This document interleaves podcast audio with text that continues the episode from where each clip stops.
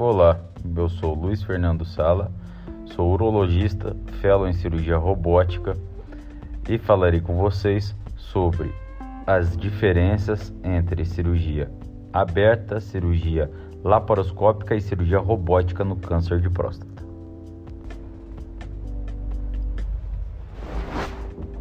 Câncer de próstata é o segundo câncer mais frequente diagnosticado e a quinta causa de morte por câncer que afeta homens em todo o mundo. Em 2018, novos casos de câncer de próstata estimados foram de 1.276 mil casos em todo o mundo e morreram 358 mil homens pelo câncer de próstata. A maioria dos países experimentou um aumento na incidência do câncer de próstata nos últimos anos. Atualmente, os homens com diagnóstico de câncer clinicamente localizados têm uma variedade de opções de tratamento, incluindo a prostatectomia radical. Esta é indicada para câncer de próstata localizado e com expectativa de vida maior que 10 anos como tratamento de primeira linha. A prostatectomia radical aberta é o procedimento padrão para o tratamento do câncer de próstata clinicamente localizado. Entretanto, esse procedimento está associado a consideráveis perdas de sangue dor no pós-operatório e longa duração da hospitalização. A prostatectomia radical laparoscópica foi relatada a primeira vez no início dos anos 90, com o objetivo de reduzir a dor no pós-operatório, a morbidade pós-operatória e permitir uma recuperação mais rápida. Portanto, tornou-se um procedimento padrão alternativo à, rad à radical aberta.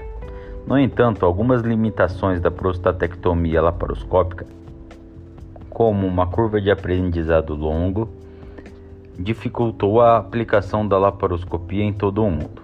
Alternativamente à prostatectomia laparoscópica, surgiu a prostatectomia laparoscópica assistida por robô, que foi introduzido na década de 2000, o que poderia reduzir o desafio técnico dos procedimentos laparoscópica, portanto, encurtando o tempo de aprendizado.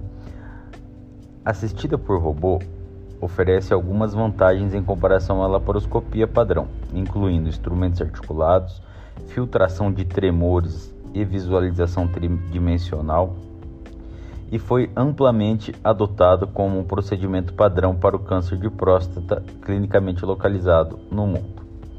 Várias revisões sistemáticas comparando laparoscopia, cirurgia aberta e assistida por robô foram inconsistentes. Alguns estudos relataram que assistida por robô e laparoscopia estavam relacionados a menor perda sanguínea, menor taxa de transfusão e menor tempo de hospitalização. Melhores resultados funcionais e oncológicos, enquanto outros não conseguiram encontrar essas relações. É importante ressaltar que nenhum deles comparou os resultados oncológicos de longo prazo. A maioria das revisões sistemáticas incluiu muitos estudos retrospectivos com baixa qualidade. No tratamento do câncer de próstata, o objetivo é manter a continência urinária e a saúde sexual plena após o tratamento. Os cirurgiões que realizam a prostatectomia radical continuamente acumulam experiências e desenvolvem suas habilidades técnicas, resultando em melhora da continência urinária e da saúde sexual. A abordagem cirúrgica tradicional é aberta retropúbica, sobre a qual repousam as evidências de cura para o câncer. Nos últimos 20 anos, métodos laparoscópicos foram desenvolvidos. No entanto, revisões de resultados clínicos e oncológicos não favorecem a laparoscopia em relação à técnica aberta. A prostatectomia laparoscópica assistida por robô introduzida como o melhor resultado cirúrgico, mas os estudos controlados ou randomizados sobre os efeitos de longo prazo são poucos e o conhecimento atual da eficácia é baseado principalmente em séries de casos de registros. A prostatectomia radical foi realizada pela primeira vez em um hospital John Hopkins em 1904 e hoje permanece o padrão cirúrgico do atendimento para para câncer clinicamente localizado. Hugh Hampton Young inicialmente abordou a próstata pelo períneo. Posteriormente, a prostatectomia perineal tornou-se a abordagem cirúrgica primária para o câncer de próstata. No entanto, apenas cerca de 7% dos pacientes com câncer de próstata foram submetidos à cirurgia no início dos anos 80. A primeira prostatectomia retropoide radical foi apresentada em 1947 por Milling. No entanto, o procedimento era incomumente usado por várias décadas devido à considerável morbidade. Finalmente, em 1980, melhorou o delineamento da anatomia cirúrgica, incluindo o complexo dorsal venoso e os feixes neurovasculares, permitindo várias modificações importantes. Na técnica retropúbica, o primeiro o modelo poupador de nervos foi realizado pelo Walsh em 1982. Na década de 90 foram desenvolvidas técnicas de prostatectomia laparoscópica. No entanto, devido à dificuldade técnica do procedimento, não atingiram um amplo uso até o advento da interface robótica da Vinci. Desde a época do uso da prostatectomia robótica, tem aumentado constantemente a prostatectomia e foi rapidamente tornando-se a técnica de preferência cirúrgica em câncer de próstata nos Estados Unidos. Refinamentos contínuos para ambas as técnicas têm construído um outro desencadear, tornando uma melhoria geral nos resultados cirúrgicos. Embora as etapas da prostatectomia radical sejam anatomicamente semelhantes, existem muitas diferenças entre as técnicas robóticas e aberta do início ao fim. Começando com o posicionamento do paciente. Na prostatectomia aberta é tradicionalmente realizada com a mesa plana ou ligeiramente flexionada na linha mediana. Por outro lado, na robótica normalmente usa-se um, um posicionamento inclinado de Trendelenburg para deslocar o conteúdo abdominal para uma posição ideal. Prolongando o posicionamento de Trendelenburg foi associado um edema cerebral, um aumento da pressão intraocular e alterações cardiopulmonares, particularmente em pacientes obesos. Além disso, a insuflação com é, dióxido de carbono durante a prostatectomia robótica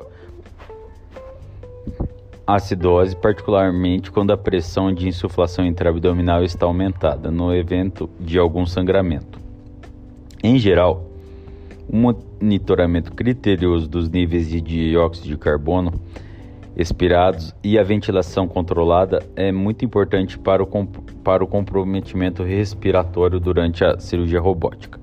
Outros problemas, como anestésico, também podem diferir entre os procedimentos. Por exemplo, a técnica aberta pode se realizar sob anestesia geral ou peridural ou raquianestesia, enquanto a cirurgia robótica geralmente é realizada uma raquianestesia e uma anestesia geral concomitantemente. Outra diferença facilmente aparente é a pele. Na técnica aberta, pode ser realizada através de uma incisão mediana ou fanistil de aproximadamente 10 centímetros. Já na técnica robótica, envolve 5 a 6 incisões menores para acomodar os trocáteres de 5 a 12 milímetros.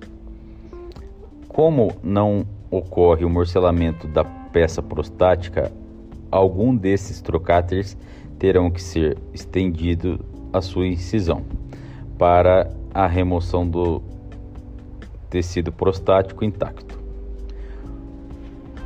Outra diferença entre a técnica aberta e a laparoscópica ou robótica é a realização da anastomose vésico-uretral.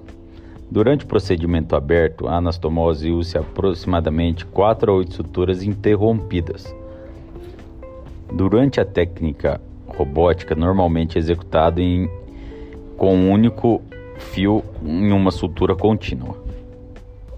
Outra grande diferença, que geralmente a técnica aberta é realizada inteiramente extraperitoneal, enquanto a técnica robótica pode ser realizada por meio de uma abordagem transperitoneal ou também extraperitoneal. No entanto, o espaço de trabalho limita-se quando é realizado extraperitoneal. tornando mais desafiador a realização da linfadenectomia. Para os defensores da técnica aberta, pode-se argumentar que não há violação da cavidade peritoneal na técnica. Existem várias vantagens intraoperatórias importantes da técnica robótica, incluindo a visualização ampliada tridimensional e a visualização assistida por computador, eliminando o tremor e a interação da câmera. A técnica robótica também é menos exigente fisicamente do cirurgião do que a técnica laparoscópica pura. Outra vantagem bem documentada da técnica robótica é a menor perda média de sangue intraoperatória do que a técnica aberta. O custo de uma intervenção cirúrgica é complexa. Não é apenas afetado pelo custo do equipamento cirúrgico em si, mas também por fatores relacionados ao cirurgião, tempo operatório e tempo de internação, despesas hospitalares, trabalho perdido pelo paciente, tempo e taxa de readmissão hospitalar e complicações, custos de marketing e muitos outros fatores. Para começar, o início de uma prostatectomia robótica envolve despesas consideráveis, incluindo a aquisição do sistema robótico, aproximadamente no Brasil 15 milhões de reais, bem como taxas de manutenção anuais, que giram em torno de 100 a 200 mil dólares por ano. Pelo menos mil dólares para instrumentos descartáveis por caixa.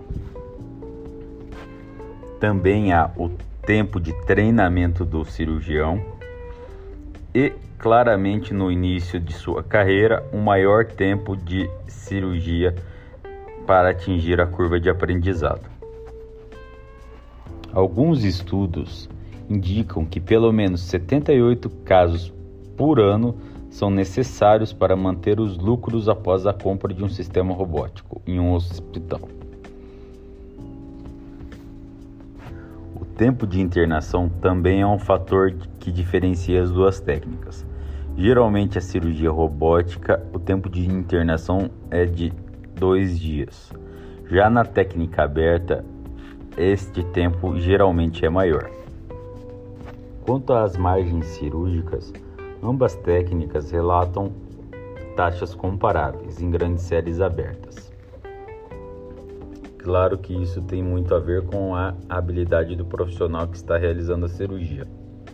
A incontinência urinária é um dos principais efeitos colaterais do tratamento radical, que pode limitar sua disseminação, aceitação por ambos, pacientes e urologistas.